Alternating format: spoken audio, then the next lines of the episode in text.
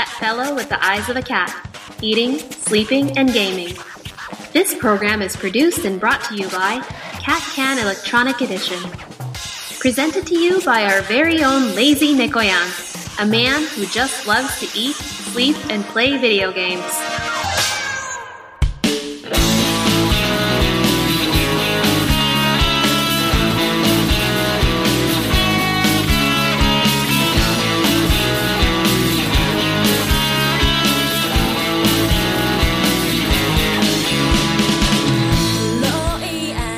こんにちは、猫やんです。最近、もうめっきりとね、一月に一回配信ペースになってしまったんですけど、今日も猫目のやつやっていきたいと思います。まさに今収録中なんですけど、これ、小豆の力。えー、なんだろう、メグリズムのやつですよね。メーカーが一緒かどうかわからないですけど、小豆の力っていう商品があって、肩とかアイマスクとか、なんかホットパックみたいなやつですね。を今、首肩用を買ってですね、まさに先ほど買ってきて、電子レンジでチンをして、もう首肩に乗っけて今収録をさせてもらってます。こちらはですね、ポッドキャストガメガメさんのセテコさんからですね、紹介されて使ってる商品なんですけど、ものすごいなんかこう、リラックスしますね。肩の方からじわーっとですね。小豆の力っていうだけあって、中に小豆が入ってると思うんですよ。100%小豆の天然蒸気っていう風に書いてあるので、もうだから匂いがね、ほんのりこう小豆の匂いがするんですよ。で、温かさ的にはどれくらいだろ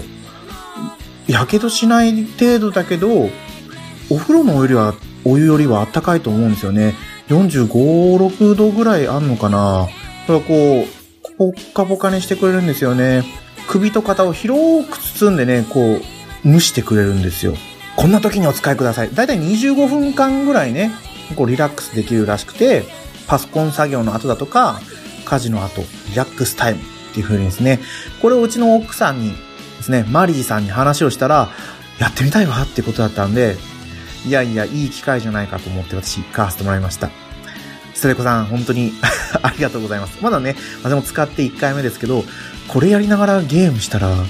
ちょっとリラックスできるんじゃないかとか、ちょっとね、思ったりもしてるんですけど、なんでこんな話になったかっていうと、私ゲームやるとね、画面酔いがひどいんですよ。まあ、車のね、なんだろう、車酔いもものすごくひどくて、自分が運転する車でも路面状態とかによったらすぐ酔っちゃうんですよね。だから酔い止めが欠かせない体なんですけど、その画面酔いをどうにかできないかということで、なんか C バンドって言って酔い止めバンドがあるんですよ。手首にね、つけるバンドなんですけど、もう本当にただのゴムバンドの一箇所にポッチがついてて、ポッチってどうだろう、ビー玉より一二回りぐらいちっちゃい半円球の玉がついてて、それがね、ツボを圧迫して、この酔いを緩和してくれると。もともとは多分妊婦さんのつわりの軽減とか、そういうのを目的としてやってるみたいなんですけど、で、それを使っててみたんですがね、やっぱりね、ゲームの画面酔いはどうにもこうにも改善されないということで、どうしたもんかな。やっぱりこう、メガネの度が強いのがいけないのかなとかいろいろ考えて、岩石ローとかとかって言ってたら、ふせてこさんが、小豆の力いいですよっていう風に紹介してくれたんでですね、この小豆の力購入しました。あのー、そうですね、皆さん騙されたと思って一度買ってね、使ってみると本当にね、私いい商品だと思ってます。金額は1440円プラス税だと思うんですよね。この首肩用。多分目用、アイマスクタイプが一番安くて、首肩用が真ん中で、で、もう一つ、どこにでも使える、腰にも負けて肩にも乗っけれてみたいな、なんか、うん、ちょっと細長い帯みたいなやつが、ちょっと高めで1800円かな ?1600 円から1800円ぐらいで購入できるみたいなんですね。それとこの首肩用買おうと思ってたんですけど、近所のウェルシアっていう薬局には、この首肩用しかなかったので、今回、首肩用を買わせてもらいました。はい。ですね、ちょっとね、お便りを紹介していこうかなと。全然ね、うちの猫目のあいつではお便り会をやってないので、もういつから紹介してないかわからないから、と非常にね、今まで送ってくださった皆さんには申し訳ないとは思うんですが、二つ前ですかね、ラグビー界からのお便りを読ませてもらおうかなと思います。鬼おろしか、おのに、久々にね、こう、一人で喋るからね、噛みまくりですね。申し訳ありません。鬼おろしさんからのお便りです。伝統の一戦となる熱い試合になりそう。ラグビールールわからないけど、見てみたくなりました。家族でスポーツ観戦は憧れます。というふうにいただきました。ありがとうございます。家族でね、ラグビー見に行ったんですよね。これ早慶戦だったと思うんですよね。うん。今ね、本当にラグビー熱がね、上がってて、トップリーグ、ラグビーのトップリーグも、やっぱりこうワールドカップのね、ベスト8進出の影響が多大に出てると思うんですよ。チケットも取れないような状況。まあ、取れないと言っても本当にトップチームですよね。日本代表の選手が所属しているようなサントリーとかパナソニックとか神戸製鋼とかのチケットはもうほぼほぼ売り切れ状態なんですけど、それでもね、NTT コムとか、ホンダヒートとか、名前を挙げればいっぱいあるんですけど、まだまだね、日本代表だったり、各国の、各国ってほとんど南半球のチームなんですけど、ニュージーランドとか、南アフリカとか、オーストラリアとかの代表選手も、このトップリーグに参戦してきてるので、見るとね、すごい見応えがあると思います。ルールはね、もう本当にわかんなくてもね、あれを見てるだけでね、わーってなれると思うんですよ。ぜひね、見ていただければな、いいと思います。まあ、一番ね、おすすめはね、テレビ観戦だと思いますね。会場に行くとね、もう雰囲気がね、楽しくてすごくいいんですけどね。はい。で、鬼おろしさん、2019年もありがとうございました、という風にね、ポッドキャスト、うち猫目のあいつもつぶやいていただいてます。で、またですね、ケルヒャーの話題についても触れてくださってます。ケルヒャー羨ましい。そして思っていたよりお手頃なんですね。すっきり落ちたら気持ちよさそう。という風にいただいてます。ほんとね、ケルヒャー。思ったよりお手頃なんですよね。2万円。そう、うちはジャパネット高田で買ったので2万円弱。で、フルセット。まあ、って言っても、シリーズ的にはね、もう昔のシリーズの改良版にはなってくるんですけど、まあ、買ってみてね、思ったことは、すごくいい。汚れもものすごく落ちる。ただ、この大掃除時期とかにしか使わないかなと思います。でも、その代わりね、本当にこの駐車場の汚れとか、多分外壁の汚れとかは綺麗に落ちるんですよね。そこだけをちゃんと踏まえていただけると買ったらすごいいい商品だと思います。で、あとは車の洗車ですよね。今ちょっと寒い時期だからどうしようって悩んでまだ使ってはないんですけど、洗車でね、よくテレビでね、この高圧洗浄機っていうのは車の洗車、洗車のシーンを取り扱ってると思うんですけど、このね、洗車に使いたいなっていう思いが今あるので、もうちょっと暖かくなったら使おうと思ってもうね、早2月になってしまったという私でした。はい。鬼おろしさん、お便りありがとうございました。続きまして、ユンユンさんですね。ユンユンアット白書さん。ユンユン白書のポッドキャスターのユンユンさんなんですけど、私の今年の目標に、ケルヒャー買うを追加。うちのガレージは真っ黒くらいに汚れがあるから、ケルヒャーあったら気持ちいいだろうなーというふうにですね、うちの猫目のあいつのリンクと同時につぶやいてくれてます。でね、実際にこのコメントに返信を書かせてもらったんですけどね、暖かくなったら家族会議をしてみますというふうに言ってくださってるんですね。はい。あ、もうなんかね、島中ホームズでも高圧洗浄機のレンタルをしとるみたいですと。ゆずきちさんがね、つぶやいたりとか、あとはポンタチビタさんがですね、アイリス大山でも評判のいい高圧洗浄機がありますよというふうにいただいたのでね、あ、そうか、レンタルとかもあるんですね。ね、うちはね、もうケルヒャー一択でしたけど、いろいろね、調べればね、本当にいい高圧洗浄機あると思うんですよ。皆さんに合ったものが一家に一台あれば私はね、すごく日常の生活が便利になるなと思ってます。ゆうゆうさん、お便りありがとうございました。はい、ということですね。あと、アポロさんもですね、日頃ポッドキャストを楽しく聞かせていただいておりますので、感謝を込めて、ジャパンポッドキャストアワード2019にエントリーさせていただきました。いつも楽しい番組ありがとうございます。今後の配信も楽しみにしています。というふうにつぶやいてくださってます。まあ、ジャパンポッドキャストアワード2019というのをね、やってるみたいで、私はね、自分の番組をつぶやくんですけど、猫目のあいつについてはね、そう、今回はつぶやいてなかったかな。なんで、こうやってつぶやいてくださってありがとうございます。はい。ね。私ね、もうこうやって、ちょくちょくお便りを読んでいこうとね、今ここの中に決めて今回読ませていただいたんでね、皆さんこれからもお便りお送りください。ということでですね、本編の方に入っていこうと思うんですが、いつもね、こう予告をして予告通りに喋らないっていうのがうちの猫目のあいつで、今回ですね、先日、福島のハワイアンズに行ってきたので、その話をちょっとだけやってみようかなと思ってますので、お付き合いよろしくお願いいたします。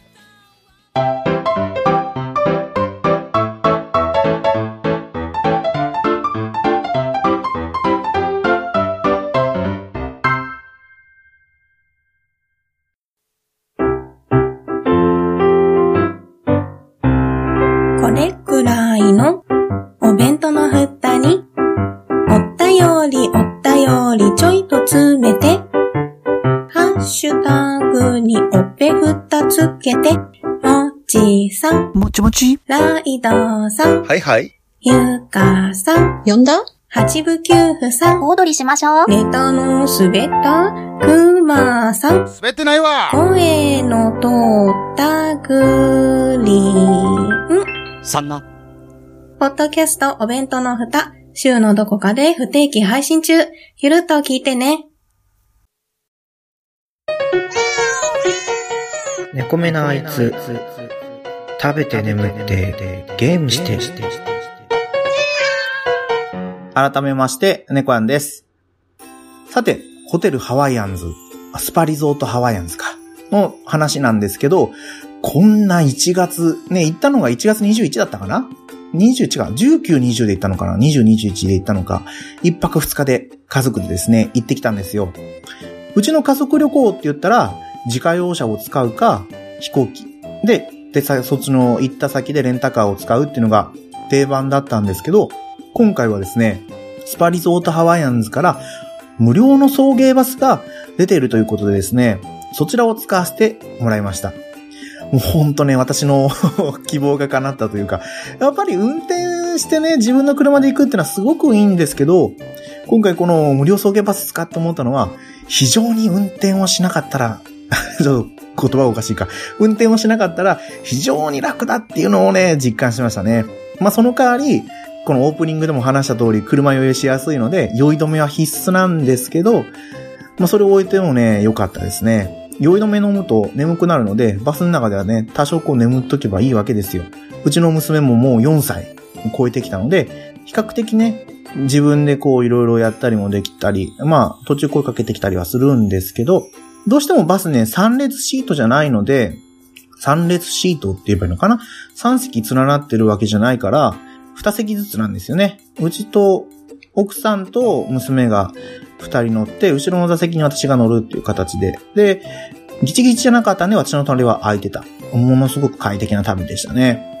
で、あのー、ホテルハワイアンズ、ホテルハワイアンズと、ウィルポートっていうホテルと、あと、私たちが泊まったモノリスタワー。この3、3つ、で、なんか多分もう1個あるのかなこの、スパリゾートハワイアンズと提携しているホテルがあるんですけど、ここに宿泊する客は、この無料送迎バスが使えるんですよ。千葉からは2カ所。船橋、船橋だったかな？船橋と千葉駅。で、あと各県数カ所あるみたいですよね。私が千葉発から乗ったんですけど、これは茨城のつくばで、また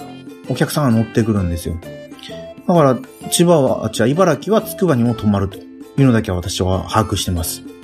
で、朝、ちょっと早いんですけどね、8時20分集合の8時半出発だったかな千葉駅の近くの NTT 前だったかなちょっと忘れた。そこら辺はね、曖昧なんですけど、だいたいね、千葉駅の前って言ったら、もうこういう観光バスの止まる場所って決まってるんですよね。そこに止まっていくんですが、そうですね。で、サービスエリアに2回止まるんですよ。出発してね、ものの30分ですぐサービスエリアに着くんですよね。止水サービスエリア。うーん、どうだろう。ほとんどの人は知らないと思うんですけど、プレミアムアウトレット止水っていうのが何年か前にできたんですけど、もうほとんどね、この目と鼻の先にこの止水ね、あるんですけどね。で、ここに止まって、で、次、最後に、友部サービスエリア。茨城の方の、つくばより先の方のサービスエリアで泊まってって感じで、旅行、これ旅行じゃないですけど、バス旅は、8時半に出て、12時半に着いたんで、だいたい4時間ちょっとぐらいですね。休憩も挟んだんで、休憩がそれぞれ20分ずつだったかなトータル3時間20分ぐらいバスに乗ってたと思います。多少ね、おやつを準備したり、娘が車中で動画を見れるように iPad の Hulu とか、Hulu とか Amazon プライムって動画をダウンロードしとくとオフライン環境でも視聴ができるんですよ。だからオフライン環境でですね、うちの娘が動画を見て過ごすという風にだったらね、もものすごい快適なバス旅になりました。で、到着したら、ハワイアンズですね。私も初めてね、行きました。人生、行くとは思ってなかったんですけどね。なんでハワイアンズに行こうと思ったんだろう。多分、8月ぐらいに、箱根のユネッサン、小学園ユネッサン、なんかそんな名前のね、あるんですよ。温水プールの施設があるんですけど、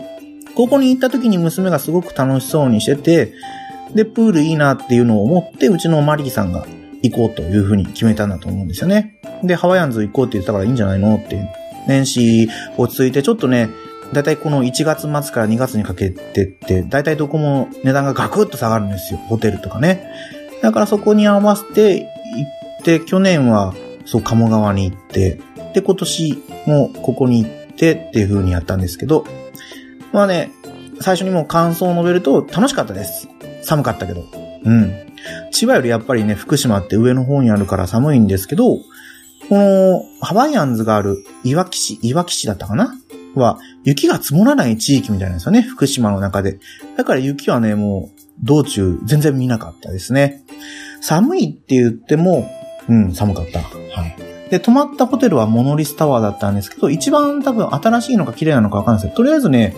すごく綺麗でした。泊まるホテルとしても良かったし、値段的には1人1万2000円ぐらいだったのかなうん。で、夕食と朝食バイキング付きだったんですよね。今思うとね、夕食のバイキングはいらなかったのかなーってのはちょっと思ってます。バイキング好きなんですけど、なんかね、思ったよりこう、心惹かれるようなメニューがあんまりなかったんですね。うん。あ、全然話変わるんですけど、この収録始めて16分ね。もうほぼ収録始めてからさっきの小豆の力使ってきてるんですけど、ちょっとぬるくなってきたかなっていうのを今感じてます。はい。で、モノリスタワーね、のバイキングの話か。でもね、ケーキ、ケーキ、このデザート類はね、すごく充実してました。ケーキもしっかりしたケーキが10種類ぐらい置いてあったかな？うん。で、キッズのバイキングのエリアもちゃんとあって、子供が、子供目線でちゃんと見れるようになってたりとか、で、あと、お肉のね、ライブキッチンがあったんですけど、これね、ライブキッチンのところ、お肉、片面だけ焼いて、横に置いてるのか、その焼きたての時に行かないと、あまりこう美味しくなかったんですね。一回目行った時にはもう、多分その、置いてあったやつ、ね、セーブしてあったやつ、サーブしてあったやつ、なんていうのかな。やつを、再度片面焼いて出してくれたのはあんまりこう美味しくなくて、二回目空いてる時間に行ったら、ちょうど、もうその、置いてあるやつがなかったんで、最初から焼いてくれて、あ、美味しかったなと。思ったんですけど、他なんかね、こう、うん。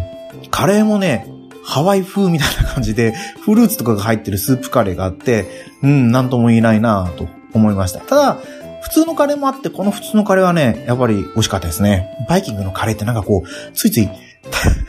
食べたくなってしまいませんか？皆さんという私ね、つい食べちゃうんですよね。カレー。で、そうですね。まあ、バイキングの話は置いといて、で、プールなんですけど、プールはね、基本的に子供と一緒だったんで、子供エリアでほとんど過ごしました。流れるプールがね、やっぱり面白いのか、うちの娘で流れるプールによく行って、流されて遊ぶと。温水プールなんですけど、だいたいどこも多分35度とか30度ぐらいなんですかね。ぬるいなーっていう感じの温度で。で、室内はね、基本的に多分メインのプールがあるんですよ、室内のね。そこは比較的裸で移動してもまあ大丈夫ぐらいなんですけど、その、ちょっと離れた場所にもあるんですよね。室内温水プール。で、野外プールあって、とか。で、もう一個、余市っていう温泉もあるんですよね。その、余市とか別の場所の室外プールと、なんか、温泉じゃない、銭湯と一緒にくっついた温水プールのところまで移動するには、もう、エアコンも効いてない通路をね、通らなきゃいけない。そこが寒い。うん。そこが寒いだけだけど、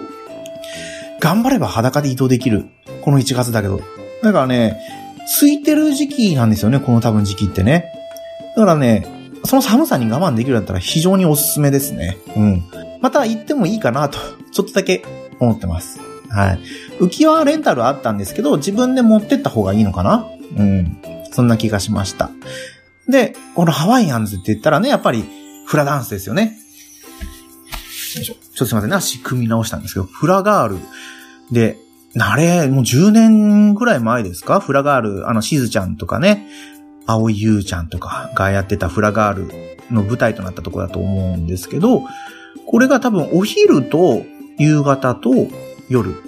お昼、そうですね、12時半に着いて、荷物を置いて、で、水着に着替えて、プールに行ったんですけど、その時はもう、このフラダンスやってたんですよ。14時前ぐらいですかね。うん。で、今度は、なんかね、東京から着く便が、夕方に着く便があるとかって、うちの職場の人が言ってて、その着いた時に合わせて夕方の17時ぐらいからもやってると。で、あとは、夕食を食べた後、8時20分ぐらいだったかな。8時20分からも、だいたい1時間ちょっとぐらいの枠でやるというふうなんですけど、うちはこの8時20分からの枠を見たんですよね。で、無料席、有料席、有料席もプレミアムと S と A と多分3種類ぐらいあるんですよね。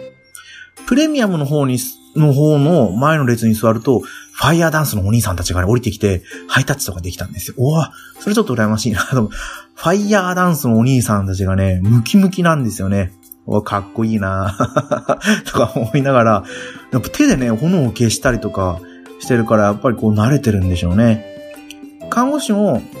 ちょうど学校だったかな看護学校時代の時に、あれ何式？何式って言ったかな？待望式じゃないですけど、待望式でかなろうそくを扱うんですけどね、ろうそく指でちょんって挟んで消してねっていうような話をされるんですよね。息吹きかけちゃダメよみたいな。だから、ああ、ああいうことをやるんだなって、ちょっとね、昔を思い出したり、全然多分違うだろうって思われるとは思うんですけど、ファイアダンスは迫力があって面白かったです。棒の両端に火がつくんですよね。それを、だいたい1本持ってやるんですけど、メインでね、ソロをやる人はね、これを2本でやったりとか、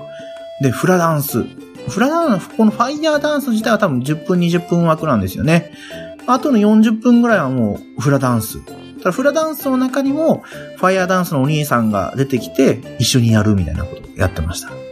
で、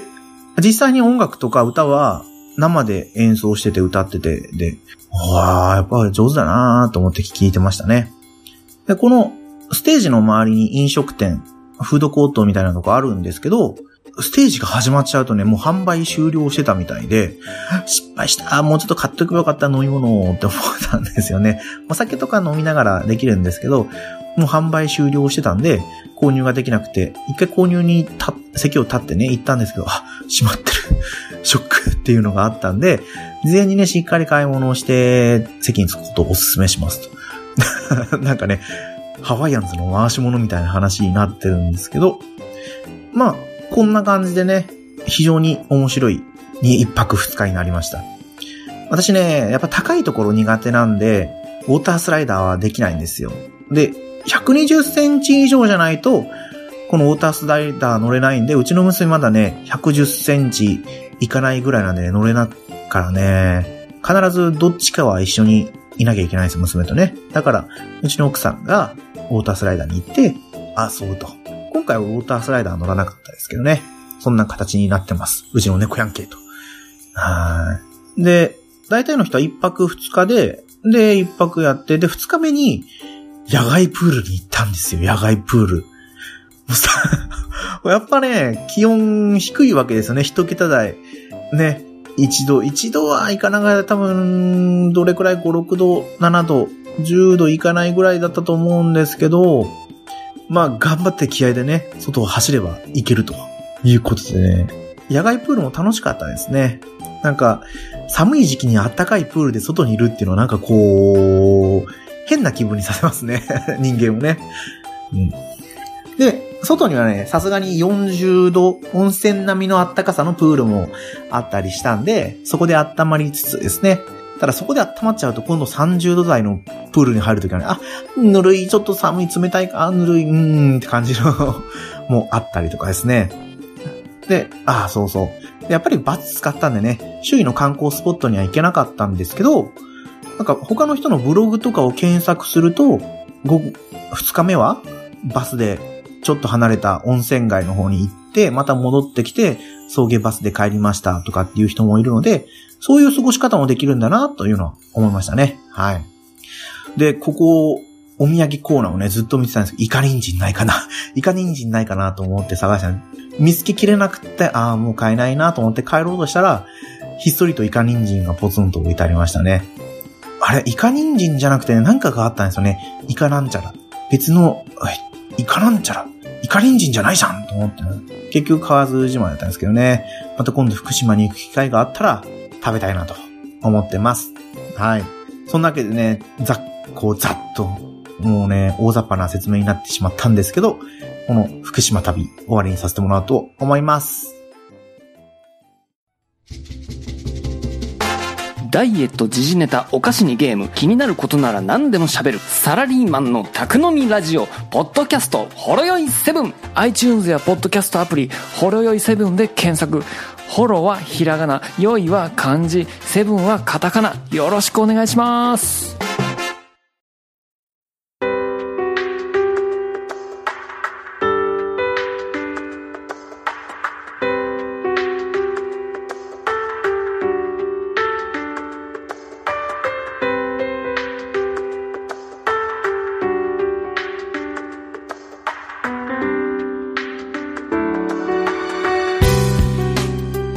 猫目なあいつではお便りをお待ちしてます。ツイッターでハッシュタグ、猫目のあいつでつぶやいてください。綴りはもう番組名と全く同じです。はい。い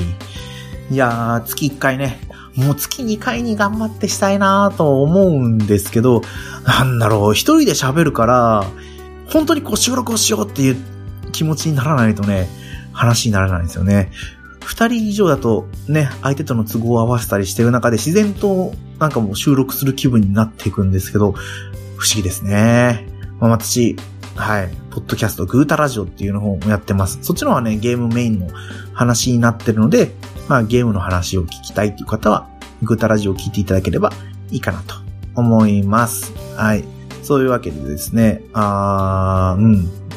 3月からちょっとね、職場の環境が変わるというか、なんだろう。まあ、職場は変わらないし、自分の立場が変わるっていうだけな多分ね、多分変わる。一応、ね、上司と面談してそういう話になって、上に推薦状を書くという段階の今なんですけどね、どうなることやら、忙しくなったらどうかなとかいろいろね、考えてはいるんですけど、はい。ゲームがね、私の心の安らぎなんでゲームができない環境になっちゃうと、されちゃうような気もするんですけど、そこはね、しっかりと講師を分けてやっていきたいなと思ってます。あ、そうそう。ラグビーのね、チケット取ったんですよ。3月いつだったかな ?14 日か15日の柏のね、ラグビーを家族で見に行くというふうにチケットを取りました。その翌日の秩父宮ラグビー競技場でのラグビーを見に行きたいなというふうにも考えてはいるんですけど、本当はね、2月15日の、あれ、サンウルブズの試合ですね。こちらトップリーグじゃなくて、スーパーラグビーですよ。世界のね、スーパーラグビーの試合を見に行きたかったんですけど、今ほら、巷でね、コロナウイルスが流行っていると。そこに子供と二人で行くのはどうなのかとうちの奥さんに言われてしまったので、今回はね、泣く泣くキャンセル、キャンセル。まあチケット自体取ってなかったんでいいんですけど、まあ見に行くのはやめようということになりました。はい。まあ、ね、うん。皆さんも、もしよかったらね、一緒にラグビー、ね、ラグビーを見に行く企画を立ててもいいかなってちょっとね、思ったり思わなかったりしてる猫やんでした。ということで、また次回放送でお会いしましょう。それではエンディングです。むいくいさんで焼き風です。聞いてください。